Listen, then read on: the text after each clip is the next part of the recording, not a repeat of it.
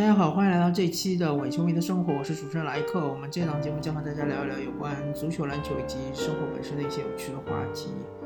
最近是有一个比较热门的话题，就是说到这个吐槽大会里面出现的，呃，足球运动员应该是退役的足球大佬范志毅对于。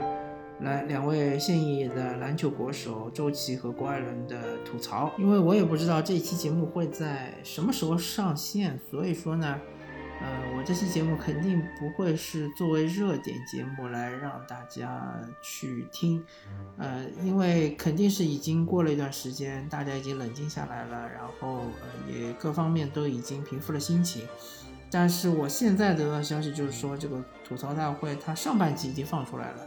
得到的效果非常好，大家都在讨论，都在刷屏。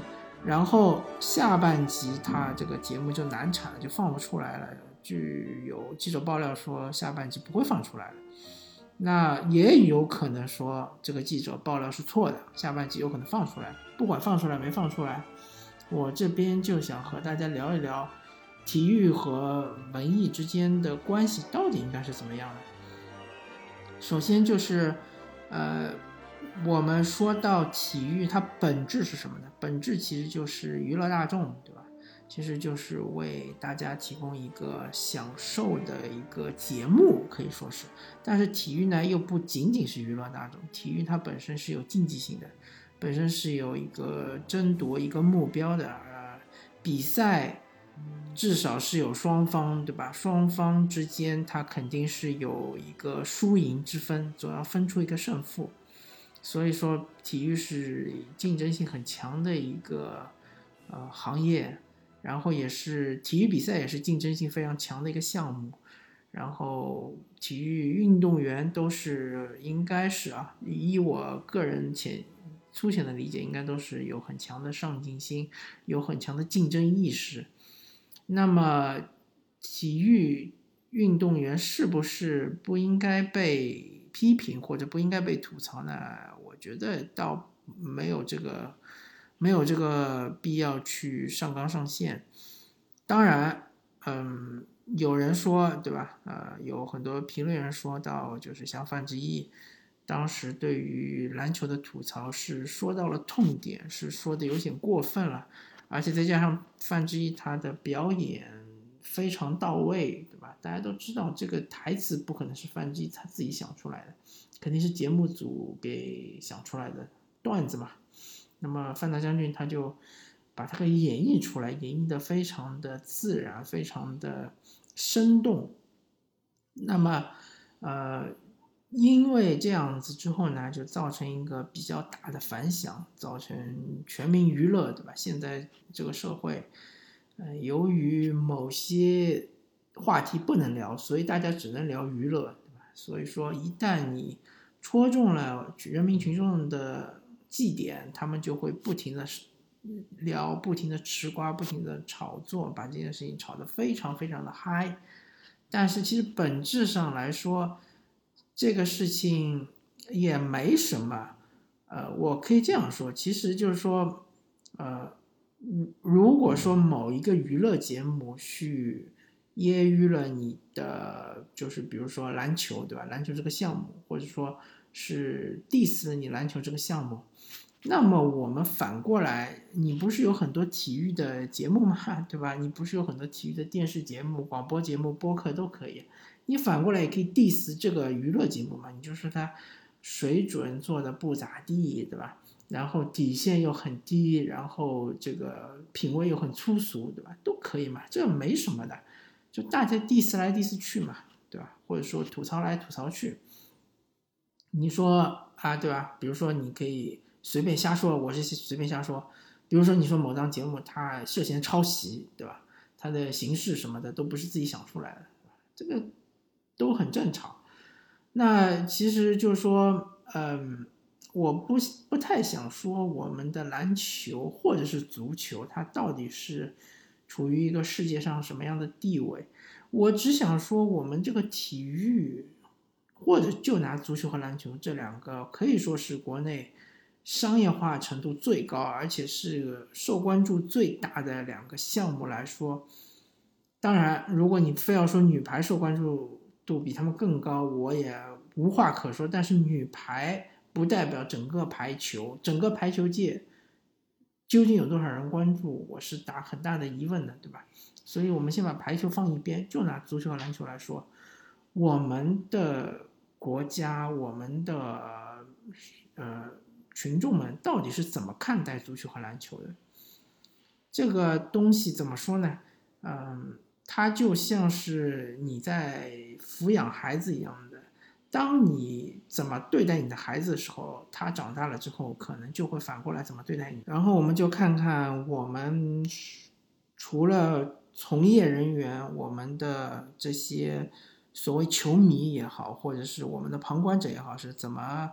看待和对待我们足球和篮球的，就是很简单嘛，就是说，当他出成绩的时候，我们就会出来欢呼一阵，对吧？比如说男篮能够打进奥运会八强，比如说女足，对吧？能够是踢到世界杯亚军，包括奥运会能打进四强，这时候我们就出来歌颂他们，歌功颂德，对吧？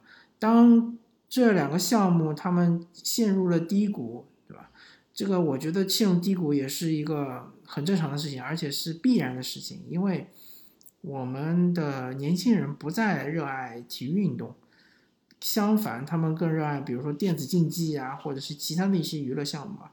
当他们陷入低谷的时候，我们不是说去扶持他们，去安慰他们，去想办法把他们给扶起来，而是反过来是踏上一脚，把他们踢。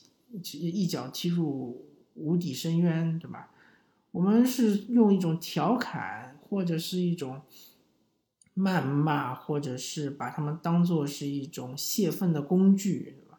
把他们当做是你对于生活的不满都发泄到足球和篮球身上，呃，把他们作为这样的这种对象的话，我相信不管怎么搞，足球和篮球是搞不上去的，对吧？呃，这是一种情绪上的分析，对吧？除了情绪的分析，我们可以分析一些事实性的东西，比如说，究竟有多少的足球人口和篮球人口？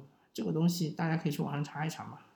这个不要说我们有十四亿人啊，十四亿人里面真正想要从事职业足球和职业篮球的人是少之又少，千分之一、万分之一、十万分之一、百万分之一，对吧？甚至千万分之一。都是有可能的。我们究竟有多少的青少年，他们是在父母的允许之下去从事，嗯，足球或者篮球运动？我就不说他们去以职业为目标是去训练，我就说他们是去玩耍的这样的运动，父母是不是允许的？我也要抱有很大的怀疑，因为我们都知道现在的父母特别的，就是注重孩子们在。呃，学校里面，呃，这个磕碰了，那个受伤了，对吧？非常的在意，很有可能动不动就要，嗯，拿这个老师来说事儿，或者甚至于就要跟学校对簿公堂，对吧？这个这样搞的话，那么他其实是在侧面上就是反对孩子们在学校里面玩篮球和足球嘛，对吧？篮球和足球我们都知道很容易受伤的嘛，特别是像我小的时候，我们，嗯。学校的足球场地还是那种，就是沙子的场地，根本一根草都没有。你在踢球的时候随便摔一下，就是一一个侧面全部都是血，对吧？皮给擦破了。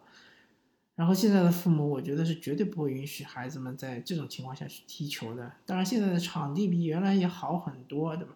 但是你这个篮球场没办法，篮球场你还是一般都是水泥地或者是呃塑胶的地，但这个。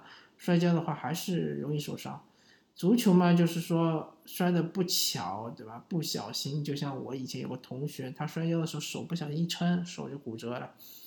那么如果发生在现在的话，我就能想象到父母们或者学校是如何的口诛笔伐，对吧？甚至于可能会上微博曝光之类的。所以说。我们如果是这样对待我们的体育的两个重头，篮球和足球，你怎么能指望他们会对你有回报呢？对吧？所以说我在这里就跟大家点到为止。我是从这个综艺节目，呃，来聊篮球，对吧？呃，对于篮球的吐槽，来回溯我们整个社会，我们整个的人群，整个的氛围。对于足球和篮球并不关心，我们关心的是那些吃瓜的事情。足球和篮球一旦出现了吃瓜的事情，我们就特别的关心。就是娱乐性的事情，特别能够激起我们这种呃祭奠的这种事情，好吧？那么感谢大家收听这期的《球迷的生活》，我是主持人莱克，我们下期再见，拜拜。